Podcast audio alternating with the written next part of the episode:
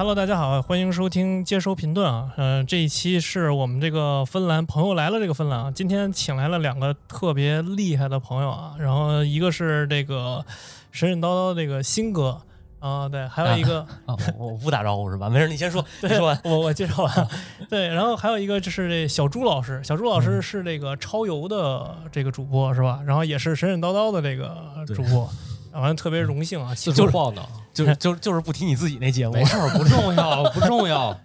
之前就说想聊聊关于这个两个动画，对，嗯。然后就是我们仨可能对这个动画都对这俩动画可能都有点儿就是自己的想法什么的，是是吧哎？凑一块儿聊会儿。今天这个是什么呢？这一期是什么呃，呢？这一期我们就打算聊聊这个玲珑啊，啊就是说这个玲珑这个动画吧，反正是第一次看这个玲珑动画的时候吧，就感觉这个动画是一个以它这个劲头啊，这给人的劲头感觉是要往这个中国动画这个天花板。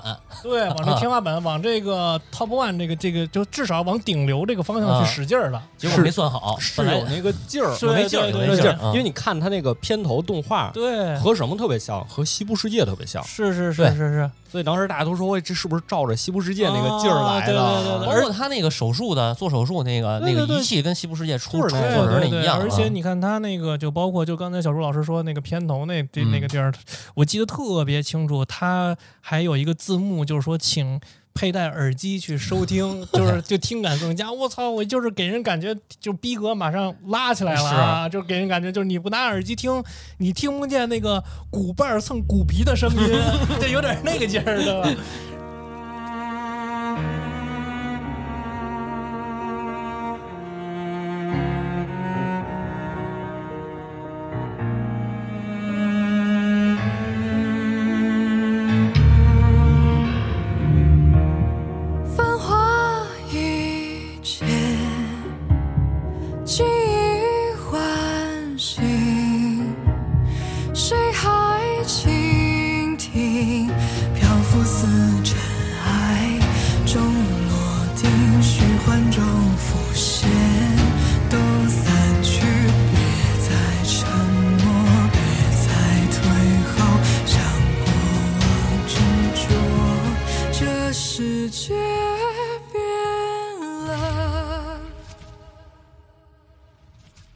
就是确实啊，他给人营造的那个氛围啊，就是整个逼格就拉满了。包括第一集啊，就是说他打这个，就整个他们那个染兵啊，就包括马克他们去外面去探险啊什么的，然后包括他这个所谓这个飘在空中的这个塔呀、就这种设定啊什么的，就给人一种特别那种后启示录，对后对后启示录的那个劲儿，哎，但是呢，就是这个第一季结束之后啊，就是嗯。这么长时间，就翻过头来你再看再去想这个呢，就是这个东西呢，就是这个东西肯定还是一个好东西，但是呢，好吗？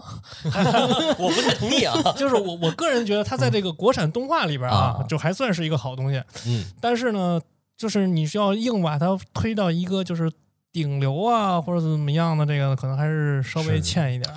我正好我问问两位，嗯你们如果十分是满分，你们能给多少分？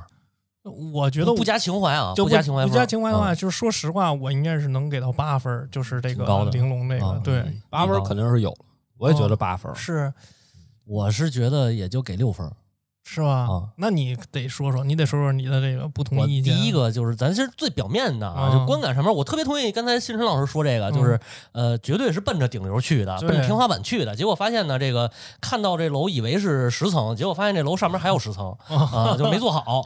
就是最开始的观感确实是你，包括它武器做的也特别棒，嗯，然后它的这个这个三 D 的这个渲染，还有它那个特效做的也挺成熟的是啊。唯一我呃，我觉得最不最特别不理想吧，不能说最不理想，特别不理想的一点就是你直观上看这人都太干净了。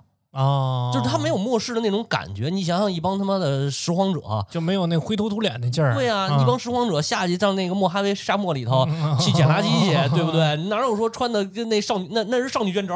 九九死一生，没有九死一生那劲儿，没有那劲儿，啊对。虽然说马克这脸上有点胡子茬，但是你看那个脸啊，基本上也都是其他的动画里能看到那种模型。是是。为什么刚才我说染病不好看啊？你这这这大众脸了都。哦，对，这是第一个。嗯第二个就是说，它这里边有很多很多 bug。哦嗯，，它的剧情和它的世界，呃，剧情其实很一般啊，嗯就是剧情比较比较，也不能说一般吧，就是剧情大家是比较熟悉的那种，就是能能大概能猜能猜到。对啊，然后呢，它的这个主要玩的是一个设定，嗯就是世界设定。但是世界设定这上面呢，其实出了太多 bug 了。咱们是一会儿可以随着剧情，然后哎对往深了聊聊。这个确实是因为那个一化开天，他们嗯感我感觉啊，最擅长的就是做这个概念设定。嗯嗯对包括你看《三体》，其实《三体》很多人就骂嘛，有一段那个找破壁人的时候，哦就是那个四呃哇你都看到那儿了，我都看完了，你看完了 惊你这我都看完了嗯啊！这得为小朱老师鼓掌。对对，鼓掌点个赞。ETO 去找破壁人的时候，他不是做了一段动画，什么又秦始皇掏出四十米的长剑，啊然后把破壁人挨个穿起来，跟是穿糖葫芦似的。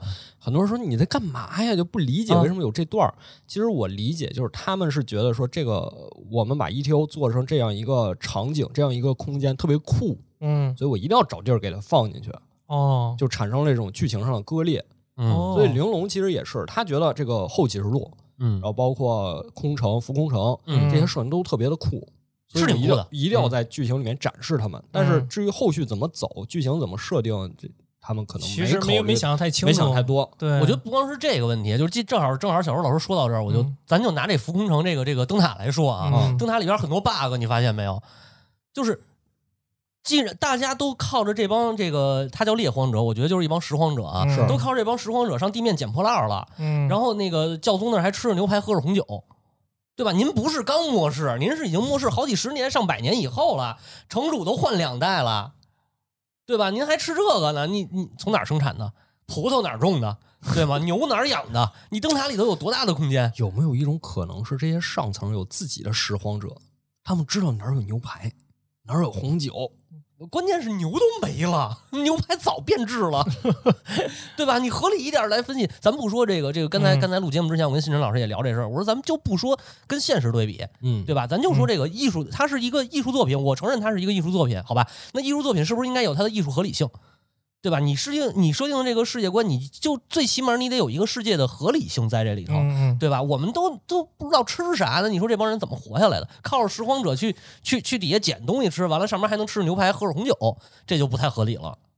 其实这个新哥说这个，就是刚才我也我也想跟新哥说这事儿，就是我们刚才聊到一个事儿，说那个浮空塔特酷啊什么的，然后嗯其实它这个东西吧是有迹可循的，嗯就是呃我不知道小朱老师看没看过，就是之前有一个就是末世类的一个电影叫《雪国列车》，啊，那个《雪国列车》呢，它是根据一个漫画改编的，是。对，它最早有那漫画，嗯。这漫画呢，其实比那个电影要要好好很多啊。如果没看过这个漫画的，我就是推荐听友们去看一看。嗯。它这里边的设定很多其实都是从《雪国列车》那里边直接就扒下来的，扒下来的，就甚至就是刚才就是我们也聊到，就是比如说你看那个浮空塔里边，它有这么一个，就是说呃，你这种臣民啊是不嗯。能恋爱的，对，它是分阶级的，对，分阶级的，上层人和这个下层人。对对对，就是下层人就是你每周只能看上层人看过的那一集，啊然后你开了上层开大会员，你才能看新的一集。对对对对，然后这个呢，就是说你这个等于就是你的就是这个恋爱的这个自由，包括你的这个生殖自由，其实是被剥夺了的。嗯对上层也被剥夺了。啊，对。然后呢，就是而且呢，他们是要流放，就是定期的要流放一些人。就是你看他这些里边这些设定，其实你去《雪国列车》这个漫画里边看，其实都能找到。而且他在这个。就是这个浮空塔里边，把人分成这个三六九等里边这这个东西，《雪国列车》里边也是，嗯就分成这种贵族啊，对，贵族、嗯就是说这个特牛逼的人，哎，他就是在一个车舱，就是这个车间的这个空间里边，嗯一般的人他在一个空间里边，然后那些如蝼蚁一般的人都在这车尾。啊最后呢是怎么着呢？就是说这事儿，我就给大家讲一下。最后呢是说这个雪国列车它是一个永动机，但是呢这个呃负责这个车的这个最牛逼这人呢，他就发现这个永动机啊，就这列车其实它已经开始变慢了。啊！啊，所以呢，他就要把末节车厢的这个车尾给甩掉。所以你看这就很合理。对，嗯所以这个这个里边呢，就是你看，就像那个福工塔似的，就是说说了，就是说定期要给一些人流放，说流放是嗯为什么？其实也是一样，因为物资匮乏嘛。哦，好像也说过，说这个灯塔也老化了。对，对，就是它这，你看它这里边很多东西，它其实都是能够能够跟那个之前的这个雪国列车能够吻合上的。嗯然后，然后呢，就是，所以我就说说他这个设定吧，就是刚才小朱老师说，他可能觉得这个有一些就是后启示录风格的某些作品里边的设定，他觉得我操，这个真是挺牛逼的。嗯然后我的我的作品里边必须要融入这些设定，嗯但是整体这个故事的走向是一个具体是一个什么走向？完了，你第一季结尾的时候，究竟能不能给看你动画那个人明白？嗯就是你第一季究竟讲了一个啥事儿？完了，包括这几个阵营，这些人到底是怎么回事？你大致的得让人家看明白了。但是我觉得到第一季结尾的时候，大家可能还是有一点儿没明白。对，有一点儿没没没交代没交代太清楚。我觉得可能嗯大家的注意力还是在于你给大家还是在马克和冉冰谈恋爱上。对对对，完了，甚至是一些就是这种世界的设定，就说，哎，我操，马克怎么变成一个就是兽兽类了？完了之后还能跟这些地上的这些那就是这种地基兽交是吗？对对对，然后大家交朋友什么的，完了就嗯地地上还是有有人类，完了之后，而且地上的人类好像多少年之前跟这个就是这城主还有个合影，有有关系，对有关系什么的，就是给大家制造了很多悬念，但是你实际上很多事儿都没讲清楚。对，我觉得这个可能是是确实是不是星哥给他打分儿比较低的一个原因。我还真不是啊我其实主要还就是从这个设定上面，我就觉得这个东西它它它它值不了那么高分儿是吗而且从？剧情走向上，其实特简单啊，啊一句话能解释清楚。如果看过巨人的话，哎，就是调查兵团看见海了就完了。嗯，第一季不就讲这么一事儿吗？啊是对吧？是，嗯，然后设定上跟跟那个简直跟巨人就是一模一样，对吧？拾荒者就是调查兵团，然后那个什么城防军就是那个那个什么那个驻驻扎兵团吧，还是什么呀？对啊，然后这个那边巨人有信奉巨人的宗教，这边有信奉光影光影光影之主的宗教，就没了。然后，然后就是拾荒者开始想，我从这个我要从灯塔下去。艾伦想我要出墙，对吧？嗯就就这么简单一故事是啊。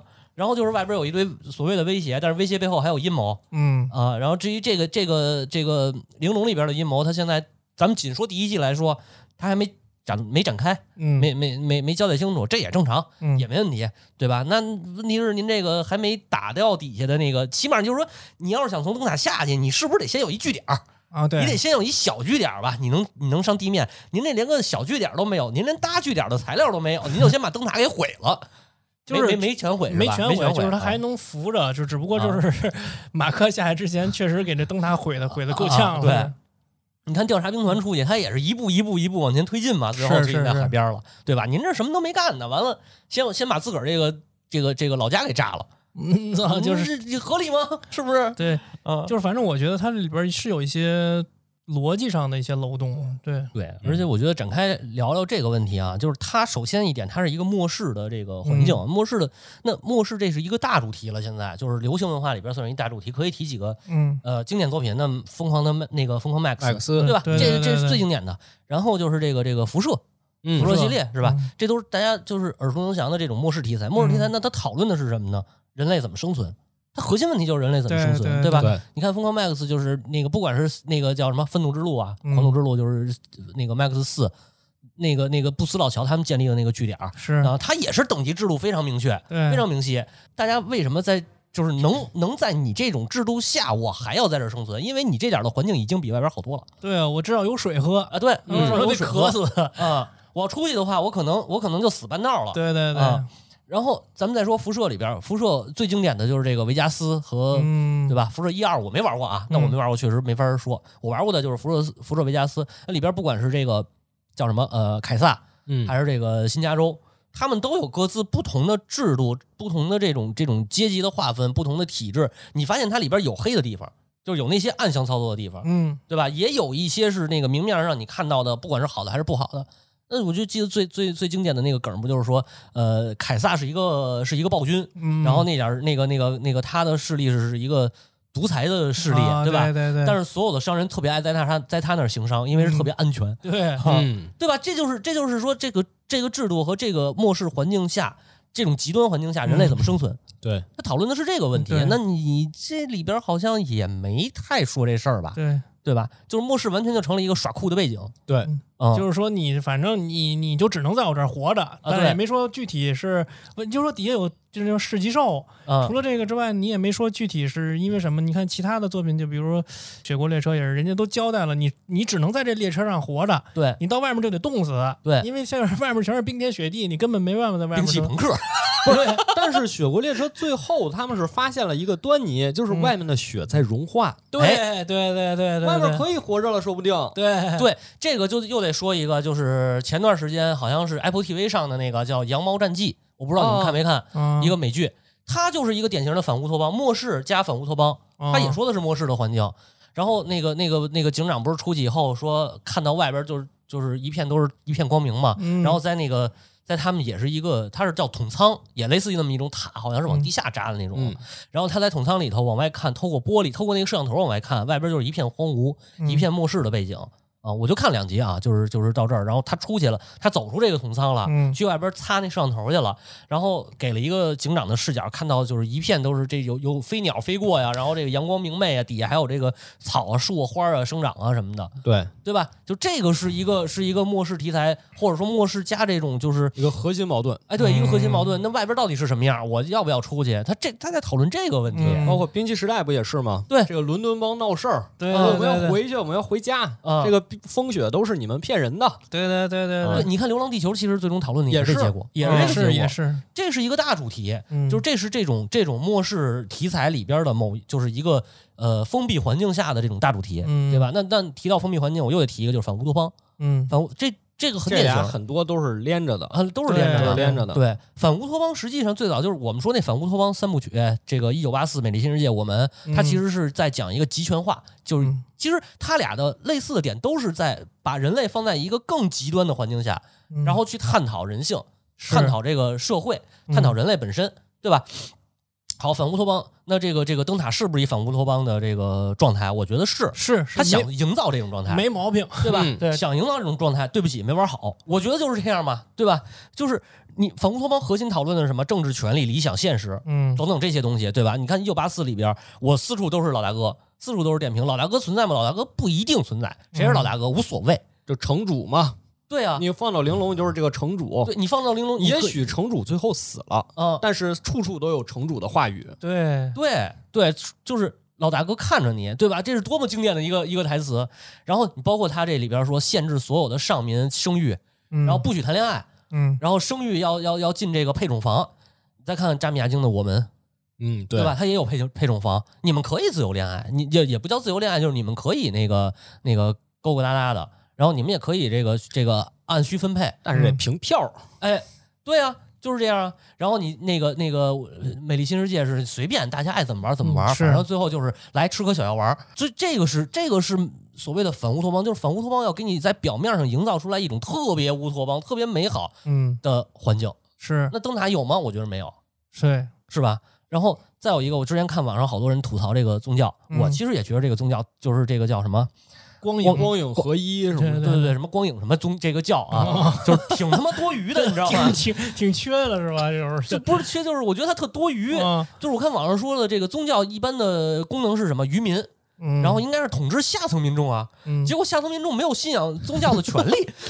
但是你别说，他确实就是你看他控制那个臣民，就是一个那个小小平头儿，嗯嗯，就是他一直控制那小平头，嗯让他说去你去害马克，对，你去如何如何，完了之后，最后把他那个臣民的那个电子签儿给拔下来了，嗯说从今以后你就是上民。上民嗯对，然后就是它这里边还是有一些这种，就是刚才新哥说的有有有一些这种元素，但是呢，它这种元素呢，就是又过于的流于表面。流于表面，它不够饱满，你知道吗？就甚至有一个故事吧，我觉得它是它就差一点点就能够把人的那个情绪完全给顶起来了，就是嗯有一个臣民得病了，嗯，然后呢，你说是那小女孩吧？不是是一老老头子，也不是老头子，哦就反正一中年男人，上民，那是一个上民，他心脏不好，心脏不好，完了之后呢，他对，媳妇儿是臣民。哎，对，就是这个个故事。其实我觉得这个故事你他为什么就是他没给讲好？如果嗯他给讲好的话，这个故事的冲击力跟渲染力，我觉得是完全完全就能够把。那你这世界观就火了，对这对吧这个故事是怎么回事呢？这个故事怎么回事？我给大家复述一遍，就是说这老头啊，他心脏不好，嗯心脏不好呢，就马上就岌岌可危，可能就要要要死了要死嗯了。然后他媳妇儿呢是臣民，然后呢他媳妇儿就说能不能拿我的心脏去就是换他的心脏。对移移植植移植到我老公的心脏老头儿是必须得有一这个做心脏移植手术，对但是灯塔里头没有现成的了。对，没有哦现成的了。然后呢，就就是他的老婆就说拿我的心脏去移植到我老公的心脏里边，让他活下去。嗯，哎活下去之后呢，这老头是活下来了，但是在那一瞬间，就是他康复的一瞬间，嗯就进来一帮人说把你那上民牌给你抠了，然后把你就是那教宗，对教宗干的，给你嗯换了一个臣民的牌。他再一看臣民的这个牌的编码是他老婆。是他老婆的，哎呦这他！我当时觉得这故事牛逼啊，这故事就是挺有冲击力的，你知道吗？是，但是就是他们处理的，就是嗯我觉得没就把它变成了一个阴谋论，然后用它去推动那个让马克暴露自己身份这么一个事儿，就特别的低级了。对，感我觉得没处理好，就是这本身这个事儿是一个能把就是这个呃观众的情绪能够给顶到一个就是比较对就比较高的一个位置上，而且整让你整个的这个故事的结构，包括你这个灯塔的这个上下运作的方式，对运作的方式，然后这种残酷性啊，就包括这种反乌托邦性，就是完全都能靠靠这一个故事给烘托到顶点。但是他这个故事没就没用好。对。这里边很多这种故事吧，就包括刚才新哥说那小女孩儿小那个，女孩那个，对。小女那也孩是个臣民，但是他要治病，对嗯对对对，然后大家不让他治，说因为你是下等人，你不应该对对对去治。对对对对，然后这个臣民就相当于有点小暴动那个意思，一帮老头儿，然后带着小女孩去医院，然然后求这个医生，最后老有一个老头儿，臣民的老头儿被开枪打死了。嗯，然后这医生里边呢，有一人良心发现，给这小女孩救活了。啊后来也交代了，说这医生好像是要被革职，嗯还是要被这个这个降降降职吧，还降职，还得被抽打，还得被抽打啊。对，被拷打一番。这其实也是一个特别好的故事，但是我觉得，我觉得像你说的没，也确实没就是讲好。他这个故事吧，就是老是在那个看节儿上缺那么一口气。我不知道，我不知道是因为那个 过审的原因还是什么啊，就是嗯我恶意揣测一下，他就是老，因为我觉得就是编剧他应该是有这个。就是自觉性，他觉得就这种故事啊，就是埋伏在这个整个剧情里面的这一个个小故事，都肯定是在某一个节点要把这整个的受众情绪咵一下给拉到一个对，拉到一个顶点上的。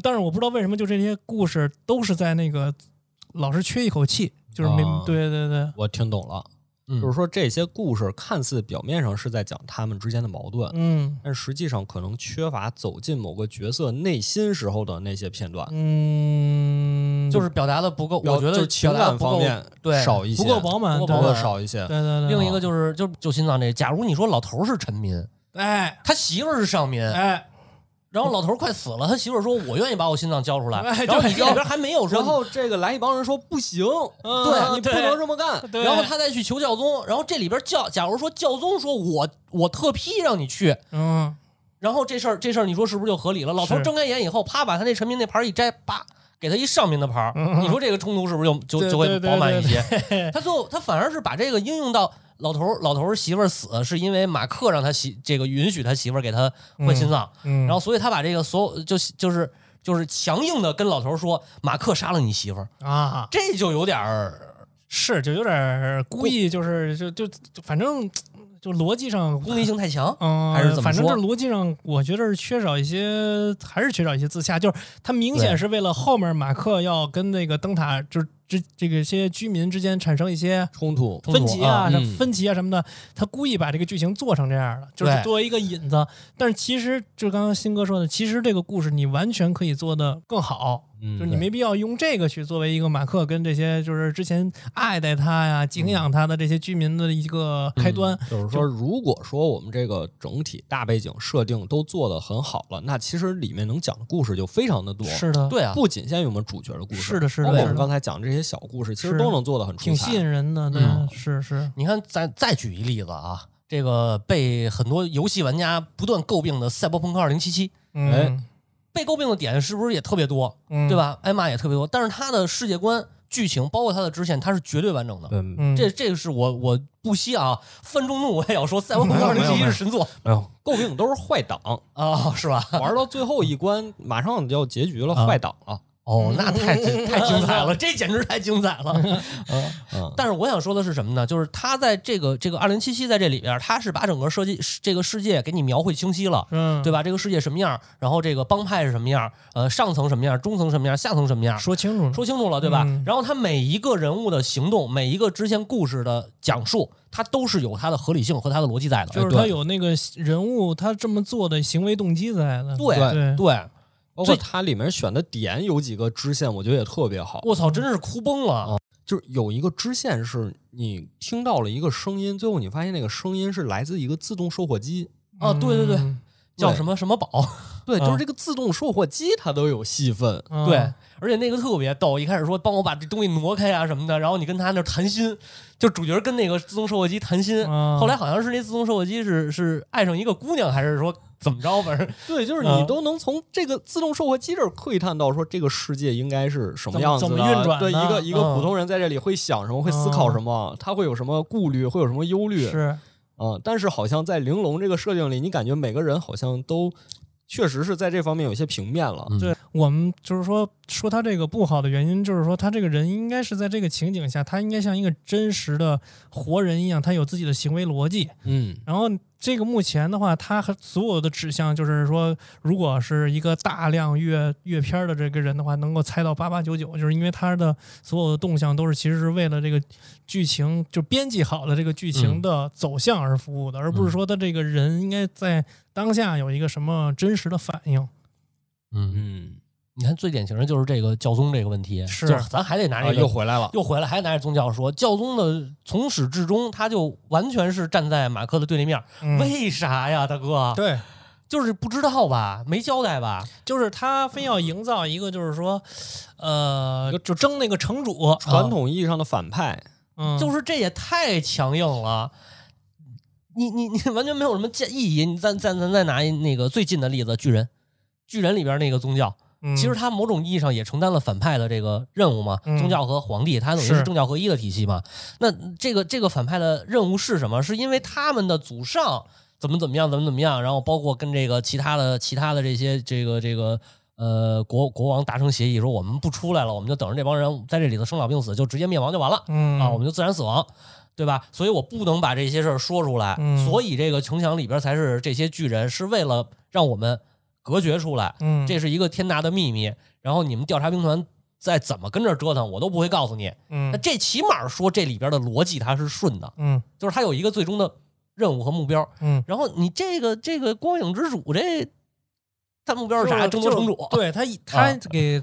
他给观众的感觉就是，他老觉得马克要他妈的抢他这城主的位置嘛，就啊因为你看这个黄毛啊，就是咱们这就把这个语言简单化，就这黄毛啊，黄毛啊，对，就是他就一直是有这种，我觉得就是有点像那种就是被迫害妄想症似的，你知道吗？嗯就感觉他妈的所有跟他边儿齐的这种职岗位啊，嗯就 title 边儿齐的这种，或者说跟他 title 相接近的这种人，都要跟他争这城主。嗯我太理解了？太理解了。你也这样？不是，他就说我就应该当这个城主 啊我我爹死了，是不是城主应该给我？对对对他怎么还不死啊？对啊，他不死，万一出事儿了怎么办呀？这结果这出事儿了这位置就应该是我的，嗯那怎么我身边还有这么多人呀？跟我竞争说马克对啊，对凭什么呀？这嗯不用竞争啊，嗯这坑就是我的呀。但是你别忘了，它里边交代了一个，就是这个没有家庭关系了，就是夫妻只出进了配种配种中心就是配种，配完以后这俩人就没关系了知道。没有家庭关系啊？没有配种都是人家偷偷定好的，不是，它里边有一段交代 哎呀，你是臣民，你怎么能知道人家上民怎么选的呢？不是啊？它里边有一段交代好了，啊就是说这个这个有一个有一个女的不是生孩子吗？生完孩子以后，医生就把那孩子抱走了，说你们就没有关系，就是它里边是没有，就是个人就是独立的个体。哎，我觉得真是不是这么回事儿。哦，就阴谋论了，来来来，就是大部分人啊，啊生完孩子都没有关系了，但是那一小撮人嗯啊，还是知道谁是自己的种。对嗯想怎么生怎么生，哦，特权，特权，特权特特权阶级对，你明白明白总得有点特权吧？是是是，啊，你不然谁当城主啊？是啊，嗯对啊，啊，包括你说真进配种室那个，真的就没有说内定吗？那肯定有，嗯，有，不然冉冰怎么进去？对呀，你看冉冰进去了，是吧？对，嗯，那肯定是我能定谁进去，谁不进去，是是是。哎，这这个这个，小朱老师说的有点有有道理，有点道理，真的。对，那为什么就是阴谋论学家 不是真的？哎，你说这个冉冰跟这个马克队长的这个恋情好像刚初见端倪，嗯，哎，就把这冉冰安排到这个配种室去了。嗯，他那个地方到底叫什么来着？晨曦大厅，晨曦大厅，晨曦大厅，对对对对对。然后正好是跟那个这个冉冰这个行这个狗血之事的这个人啊，正好就是这个 光影教主的这个就是这个狗腿子之一，啊戴着这个大面具的这个大爪。对，对，所以你说这里边，这次小朱老师分析的这个，还真是有点，你不禁细琢磨，你一细琢磨，还真是。对，所以我就说，他们你说喝红酒吃牛排，真的这个世界上就全都已经毁灭了，养不了牛吗？可能哦你的意思还有可能说不定真的有一个乌托邦，啊？但是只有城主他们知道哦啊、只有这儿世外桃源一样，什么生物都有，嗯想吃牛吃牛，想种葡萄种葡萄，嗯，但是哎，只有上层人知道。你要按照嗯别的作品里这种表现，就是说有一个密道，啊这些上层人偷偷的，他们有自己的一批猎荒者，就专门为他们服务。哦他们想吃了，说你们下下这个地面上去那儿，给我把这些东西带回来，偷偷的。嗯。你要是按你这么说，这个这个编剧要这么写呀，反而我倒觉得更有意思啊，了，对，是是是，对吧？你基本上明的暗的这两条线对，就产生了一种反差，包括你看，如果说这个阴谋被戳穿了，嗯大家就会问说：你都知道地面上能活，为什么不带我们下去啊？就是啊，为什么不带我们下去？然后城主说：“那我怎么可能下去啊？嗯我在灯塔上，我是享受至高的权利啊！哦我是统治着你们所有人啊！生咱们要是杀予夺，咱们要是都下去了，那不都成一样的了吗？哦我这特权不就没了吗？你看这特别反乌托邦，对吧？对，我宁可说，我跟你们一起困在这个灯塔上，嗯我偷偷的派人下去拿吃的上来，我也不能放弃我这个权利。如果要是这样的话，其实 其实是合理真的是合理了，就合理了，对，其实是合理的，对对，包括我说我现在特权能享受什么，就是我想跟谁生孩子就跟谁生孩子，我想跟谁啪啪啪我就内定啊自己选。你们臣民什么没有这个待遇，嗯对，吧？为什么让你们臣民想变成上民啊？我得通过某一些方式控制你们，对，然后生杀予夺的权利，对吧？嗯嗯。他后边好像有一个什么预告片吧？是不是有一预告片啊？然后开始讲那个地面那些人的那个那个生活环境。就是说地面上不是有一个有一伙人嘛，就是说嗯曾经那个带头那女的，嗯就是说那个在灯塔上曾经发现过她的这个照片，嗯，就是说她也曾经在灯塔上生活过，对。然后究竟要究竟这个女的是什么人？而且这个女的呢，就是号称说是能把马克，就是变回来，对，嗯号称说是能能能治好马克，反正也没说变回来吧，就是说能治好马克。说究竟是靠什么治好马克？哎，这个就是看 B 站 UP 主上有这有人解读这事儿啊，怎么说？啊，说这个地面这帮人呢，其实是跟就是他们完全拥抱马纳生态，他那个地面的那个就是嗯这些怪物不是叫马纳生态吗？对对啊对对，他们是完全拥抱马纳生态，然后比这个人类就是就是所谓传统意义上那个人的另一种进化了，嗯他们就是结就是细胞结合了吧，或者基因结合了，他们已经嗯不是传统意义上的人了。然后魔这个城主呢，老城主就是说，你们这他们这样就不叫人，我们要保持人的这个纯纯洁性，这个这个这个哦纯种性，我们灯塔上的才是人，他们就已经是异化了啊、哦，但是你实际上去看呢，其实这两拨人都异化了。嗯，都已经是异化了。哎一哎，这就是为什么我说这个片子里头还有一定赛博朋克的这个元素在，就是一部分认为我们要保留我们这个人的这种这种特性，嗯然后逐渐在这个这个这个极端环境下演变出来的他们的一套政治经济这个这个社会结构，然后。每个人都变成了一个独立的个体，对吧？嗯你现在现在，呃，可以这么说吧，就是我们现在经历过的农业社会和这个农和这个工业社会，嗯实际上是完全不一样的两种状态。农业社会基本都是大家族，是一个村子可能就是，或者说一个村子里边这种小的家族围绕一个大家族嗯这样的状态，就是群群居性的这种生活。是。的，然后到工业时代，工业文明下的社会是什么？就是小家庭，嗯对吧？这个父母加上孩子，基本上就是这种小家庭。再到他这种所谓的信息时代，或者说后工工业时代或者后嗯现代这样的一个社会，它描述的是什么？就是人就是一个个体，嗯你跟你的其他其他的。你的配偶、你的这个子女什么，你没有关系，嗯，就是每一个人都是一个个体，切的切的越来越小，越来越小，然后整个这个个体，所有的个体集合到一起，就形成了一个这个完全集权化的一个整体。嗯，这是它，这是我说灯塔上面的这种异化。嗯然后下层的异化呢，就是直接生物性的异化嘛，就是变成了一个非人的存在。但是你说他们是真的非人吗？其实也不是啊，嗯他还保留着所谓的人性这个概念吗？是对吧？他们不是说怪物逮谁杀谁，嗯，对吧？他们也有也有他们的那个什么农耕啊，也有他的这嗯个社会，他可能就是一个集体所有制。是这种这种状态，对吧？然后这个全国全这个世界民族大团结这么一一种，啊，那那那他的他也有他的异化，他异化点可能就是说所谓的生物性的异化，对吧？就是两个两个完全不同的社会，这样做一个对比。是是当然我我说这些可能他也没写出来。因为这个确实也是一个非常经典的后启示录小说或者说嗯故事的一个主题，是一个母题，就是说在经历了末世之后，地面上和地下面的人嗯不一样了。嗯啊，我记得乔治马丁写过一个短片，特别有意思，就是说两个地上世界的探险员要哦，去地下世界探险，嗯说看看这个世界什么样。结果遇见了三个地下世界的穴居人，嗯就他们都自以为我们是人类，嗯，就穴居人以为我们就是人类，我们是人类嗯幸存下来的，嗯我们只不过后来在地下世界生活时间太长了，所以我们嗯丧失了视力，但是我们依然是人类。是地上世界也觉得我们也是人类，是我们就是在地上世界幸存下来的人，所以我们现在到地下室这个考古在进行这个活动，结果两拨人相遇了，直接就是厮杀，没有任何犹豫。嗯小朱老师，你说这个短片能给大家分享一下那个名字吗？还记得吗？叫隧道暗且长，哦哦，然后它是收录在一个已经出了中文的科幻短篇小说集里，嗯，叫《废土》，哦，西方名家末世故事集。可以，就是它这里大部分的故事都是后启示录我，也是录风格。嗯都是废土嘛，废土风格。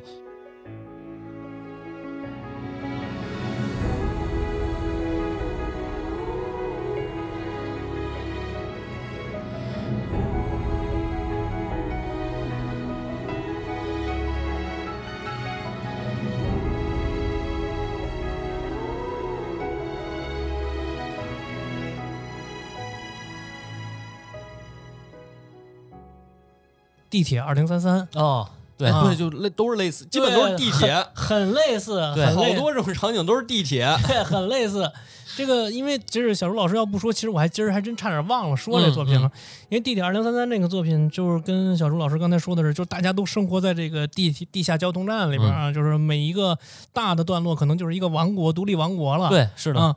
然后你说就是这种，就是这种，咱们今天聊这个，就是这种后启示录风格的这种作品，大家其实在某一个阶段上都是有一些相类似的，嗯。只不过就是说怎么去看你这个作品的完整性跟结构性，还有你的这个合理性。嗯。你就包括《地铁二零三三》也是，就是他为什么这个作品它牛逼它好啊，就是因为这作者把这个里边的这些东西啊都想的都非非常非常的清楚。对。而且就是说那个《地铁二零三三》不是就说世界爆发那个核战争了，嗯，所以地表是已经不适宜人类生存了、啊是那怪兽。啊对。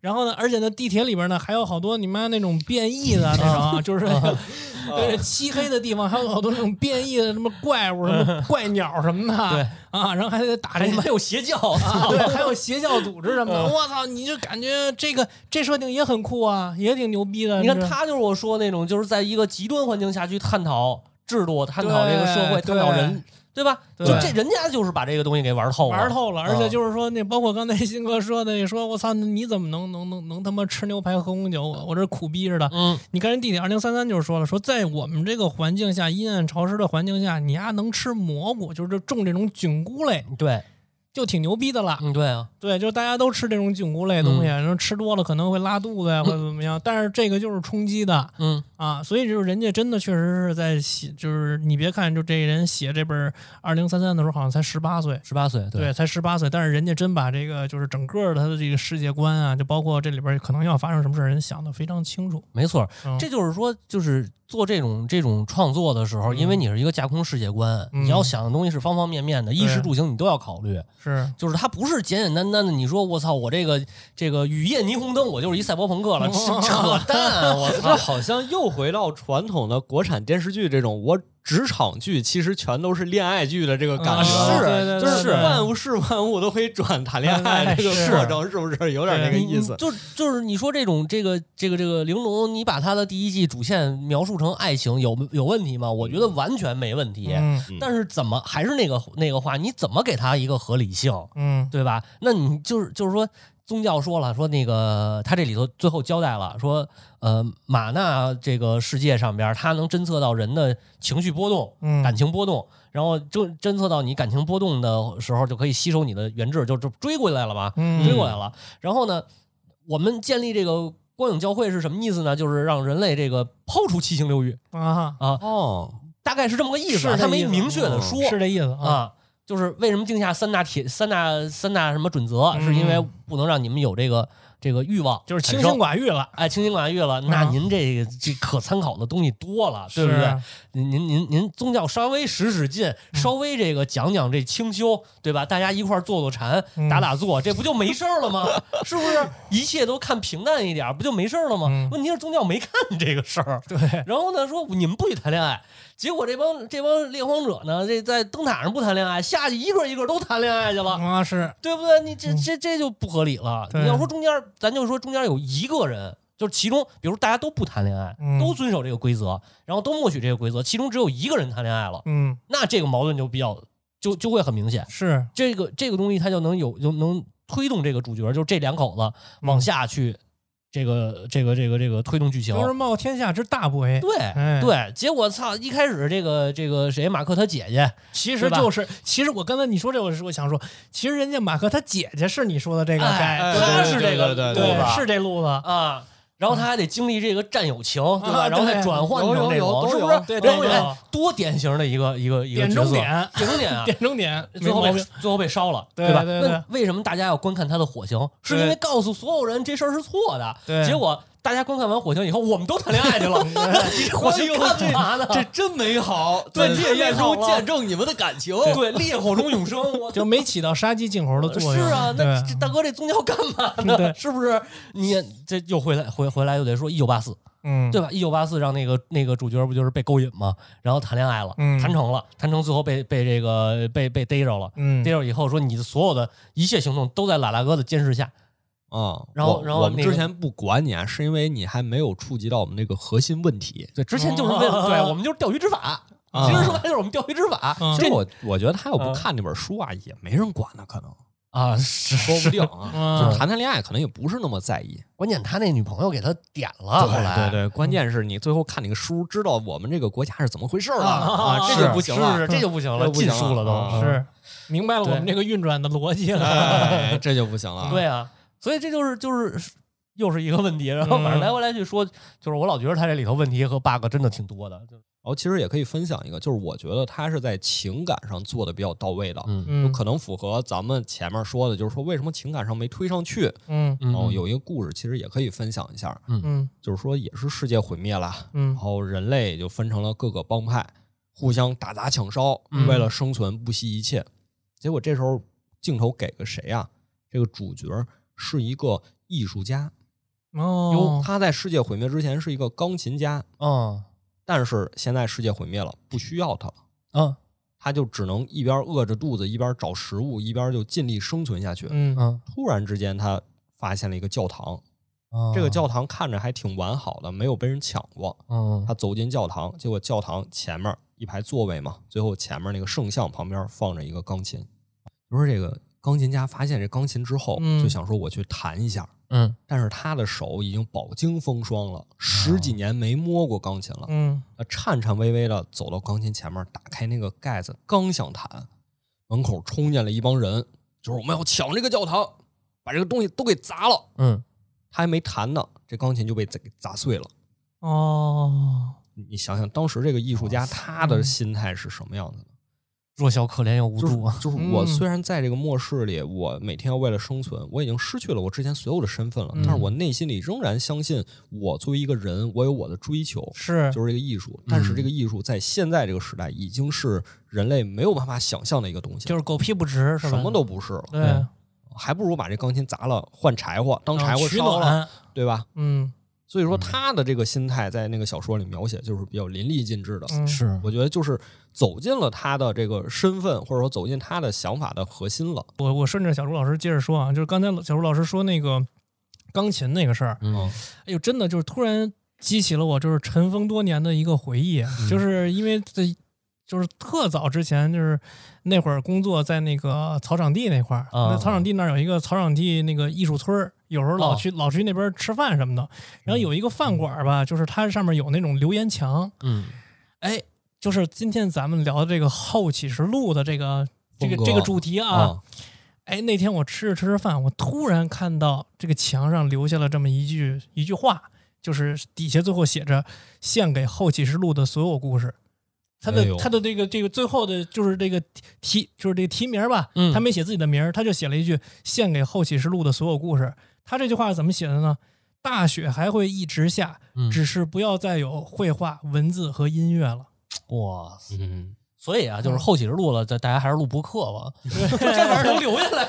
这个牛逼！而且你别说，就是把字刻在石头上，对啊对对刻在石头上能留下来。对，而且你你别说，真的，如果今儿不是跟你们俩聊这事儿，就是可能我这个记忆也就、嗯就是就是可能也就记想不起来了。说实话，嗯，其实可能那个环境就是很多人都是这样，嗯，就像刚才那个钢琴家一样，可能如果他没看见这个钢琴，他也不在乎说我以后还能不能再碰触到音乐，对，他也不在乎这个事儿了。对对但是突然之间他看见了，对，就勾起了他尘封多年的记忆。对是，嗯你这就一个很小的点，就能把他这情感直接给推到一个高潮上。对，嗯但是我们再回头说《玲珑》这个剧，好像这样的点可能不是很多。是我只能想起他姐姐那一段儿，就是他他姐姐那一段儿姐这个可能还没毛病，有一点儿 没啊毛病，真没毛病。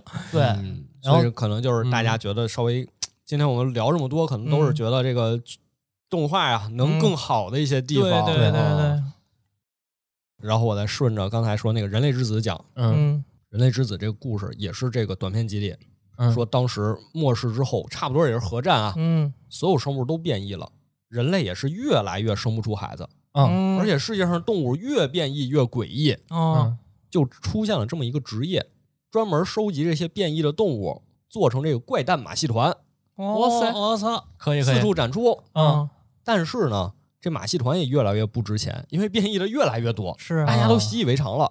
最后也是发现人类生不出孩子了。嗯。但是这个马戏团是两个人合伙干的，嗯。有一个正常的中年男性，他抱着一个小婴儿，嗯这小婴儿看着是个婴儿，嗯实际也变异了，就是他的思维啊、脑部的发这个发育啊，嗯是一个成年人，也能哦正常说话，但他就已经长成一个婴儿这样了，长不大了啊长不大了长不大了。明白，他这个生意也越来越难做，越来越难做，嗯因为世界上变异的动物越来越多。嗯直到有一天，他这个马戏团刚展出来，有一个怪物从笼子里跑出来了，嗯他给制止住了，把这怪物一枪给毙了。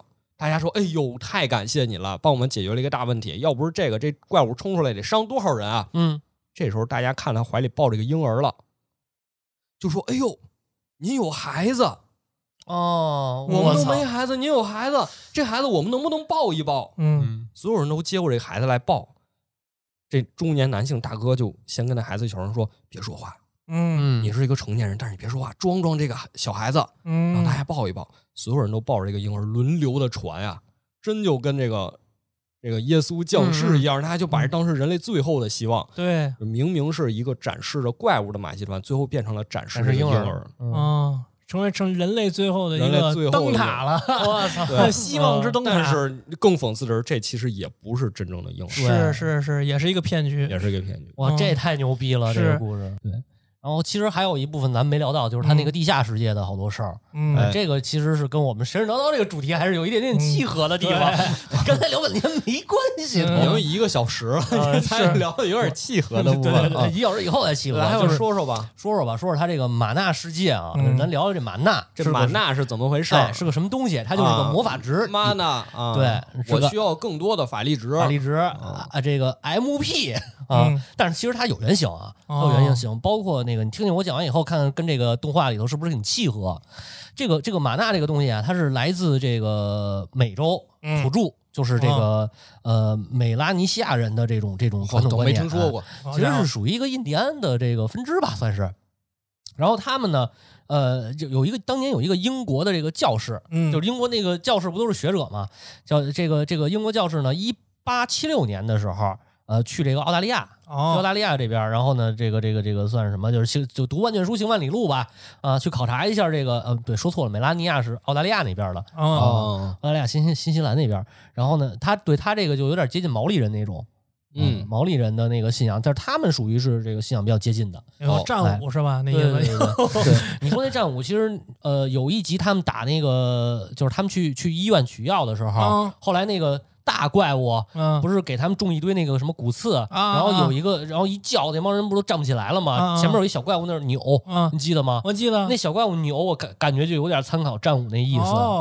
就是就是舞蹈的那种。啊真有，细节控了，那个。细节控了，我这不是细节控，就是比我细节控，我就是随便瞎聊聊。嗯来吧，对，然后他这个就这个教士他怎么说呢？他说美拉美拉尼西亚人的思想完全被一种他们称之为曼纳，就是咱们说的马纳，马纳，嗯哎，被这种东西，呃，被这种力量掌控，那是一种普遍性的超自然的神秘力量。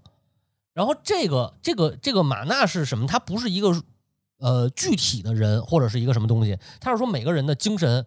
呃，能就是能渗透到宇宙的这种精神力和和一种治愈能力，就是它是完全是一个特别虚化的这种这种这种东西，嗯然后每个人都可以有，都可能会有，每个人身上都有，然然后你不断修炼的话，你就可以就感受到这个这个这个神秘力量，然后再应用它。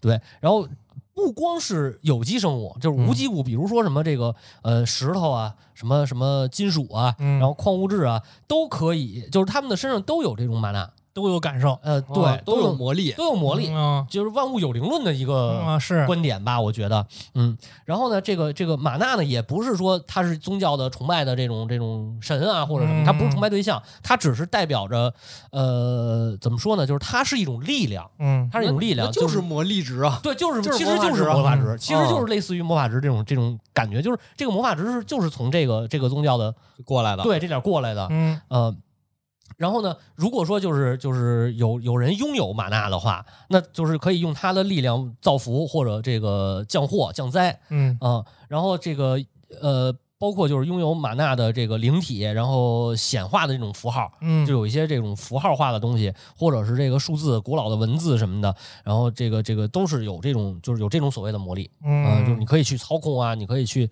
使用啊什么的，嗯，然后这个唯一就是说感受不到的是，比如这种呃动物，就是年小动物，啊或者是这个呃小精灵，嗯啊、这样都是呃无法去掌控或者去去去观察到这个这个这个玛纳，就是这种力量。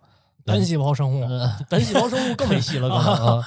对，然后那个就是如果用就是没法用世俗的善恶对这个玛纳去去去进行一个呃嗯，对，就是去给它定义啊，嗯或者或者是怎么样。然后这个他就是就是也有一种说法说马纳就是生来就是一种双生魂魄，就是嗯善恶双生的这种。明白了，然后包括夏威夷地区也有这种信仰马纳的这个东西，嗯嗯，然后这个对，然后这是这是他那个所谓的玛纳世界，就是嗯。你看他整个在动画里边玛纳世界，我觉得也是比较偏向于这种灵体的，对。包括都是生物啊，然后一些这个野生动物什么的。对对对，啊所以会不会就是说，它玲珑里面其实这些下面的动物也都是有思维能力的那，肯定的，肯定有是那思维能力，肯定的，是对，我我一直都觉得是因为你看，包括就是一开始咱们讲那个说会有更大的灾难来找你们什么的，那人家既然能说这话，就证明他自身是有有意识的，对嗯对吧？对，它有可能是统一意志，也有可能是这个都各有，就是也有独立意志意志，这个不不不知道，现在没交代。嗯，然后这个还有一个就是它里边讲这个原质，嗯它里边说原质原质，人类身上有原质，对吧？什么这个混沌海啊、元宝啊，先天一气是吗？感觉说的都不是一事儿了，完了这梗接不上了，我操！然后原质是从哪儿来的呢？这个卡巴拉生命树，哦哎，这个神秘学里头，你看还是刚才我说的那个桥段，就是小怪跟那扭的时候，啊然后后来不是这个猎荒者有一人捅了他一刀吗？啊啊，然后他就看他那肚皮上边就有那个一个一个圆球，嗯中间连着线，那个特别像卡巴拉生命树。哦然后那个卡巴拉生命树里边一共是十大原质，这个这个就是什么象征着王冠、智慧、理解、慈悲、美丽、严厉、胜利、宏伟、基础、王国等等等等这些都不是一个对词性都不一样，能不是一个词性，它？里边它里边是这样，他说的一个是高最高意志，然后是这个意就是智慧，然后是首要情感、次要情感，还有就是驱动那个驱动人活动的这个躯体，它对应的都是希伯来文。可惜啊，我不认识。希伯来文啊对啊，正好这自己抛出的梗自己圆一下啊。哎，好，为什么词性都不一样啊？因为这希伯来语它一个词是一般是三个字母，嗯。就是说这只要这三个字母一样啊，它这个所有字母基本都是辅音，就是说只要这三个字母一样，它后面元音随便搭，你哦搭这个元音可能它是名词，比如是国王，嗯你搭另一个元音，它可能就是统治哦。啊，就是动词了对，就是动词啊，或者你再搭别的就是形容词了明白了。啊、所以它可能是这个原因。就反正就是十个词都是挺好的词儿，对就是这生命之树应该有的这种十种特质。对，原质原质，你说这个人类可以修炼的这个原质，哎嗯，对，然后这个是地下世界的这点、嗯这点事儿吧，他不是，说明这些怪兽可能也是有这些有这些特质，对啊原质啊。所以它这个生物性应该是都都有一定的这个这个生物的这种这种概念吧，我觉得，嗯可能可能到后边会讲到，就是如果他有第二季的话，或甚至有第三季，有可能会说这个问题，是，嗯，嗯，我相信这梗不是白埋的，就是今天我们对这个玲珑啊，就是由玲珑展开的啊，一系列关于这个后启示录风格的作品的推荐啊。嗯，对。然后对，以及这个玲珑给我们的一些这种感受啊，包括这个新哥也在后面这个也也在这个节目当中分析了很多这种关于玲珑的这些，就是跟这个神秘学其实也算是对第二季预测一下子。对啊也 算吧？我可没说，你们别你们别卖我呃行吗？这个这这你说这肯定是跟神秘学有关系，就是包括这个这个玲珑这个整个的这个动画片里边关于神秘学的一些就是啊剖析吧，对，其实它里边好多那个这个这个宗教元素什么的，包括神话元素啊、然后大家可以也推荐大家上 B 站看看这些 UP 主的视频，是嗯，然后这个这个里边讲的其实比玲珑好看，行，那今天我们这期这个关于玲珑动画啊，包括这个后启示录的这个推荐，这期节目就到这儿。然后喜欢我们的节目，可以在播客的泛用式的任何一个平台上找到我们。嗯啊嗯，然后呢，也感谢新哥跟小朱老师今天能够做客我这个小小的足底播客接收评论。啊没有，我也是足底播客，我也是足底播客，我是脚跟播客，行，那我们就是口香糖播客，踩在鞋底儿鞋底儿，吐口屎那是。嗯，行，那就下期节目再见。那 slogan 没说呢，你是读书不会提高哦，这个这个这个这个那个什么，这这期节目就不说了。好好好，下期节目再见。好，拜拜拜拜为价换烈焰中一吻，神都算奢侈爱如何？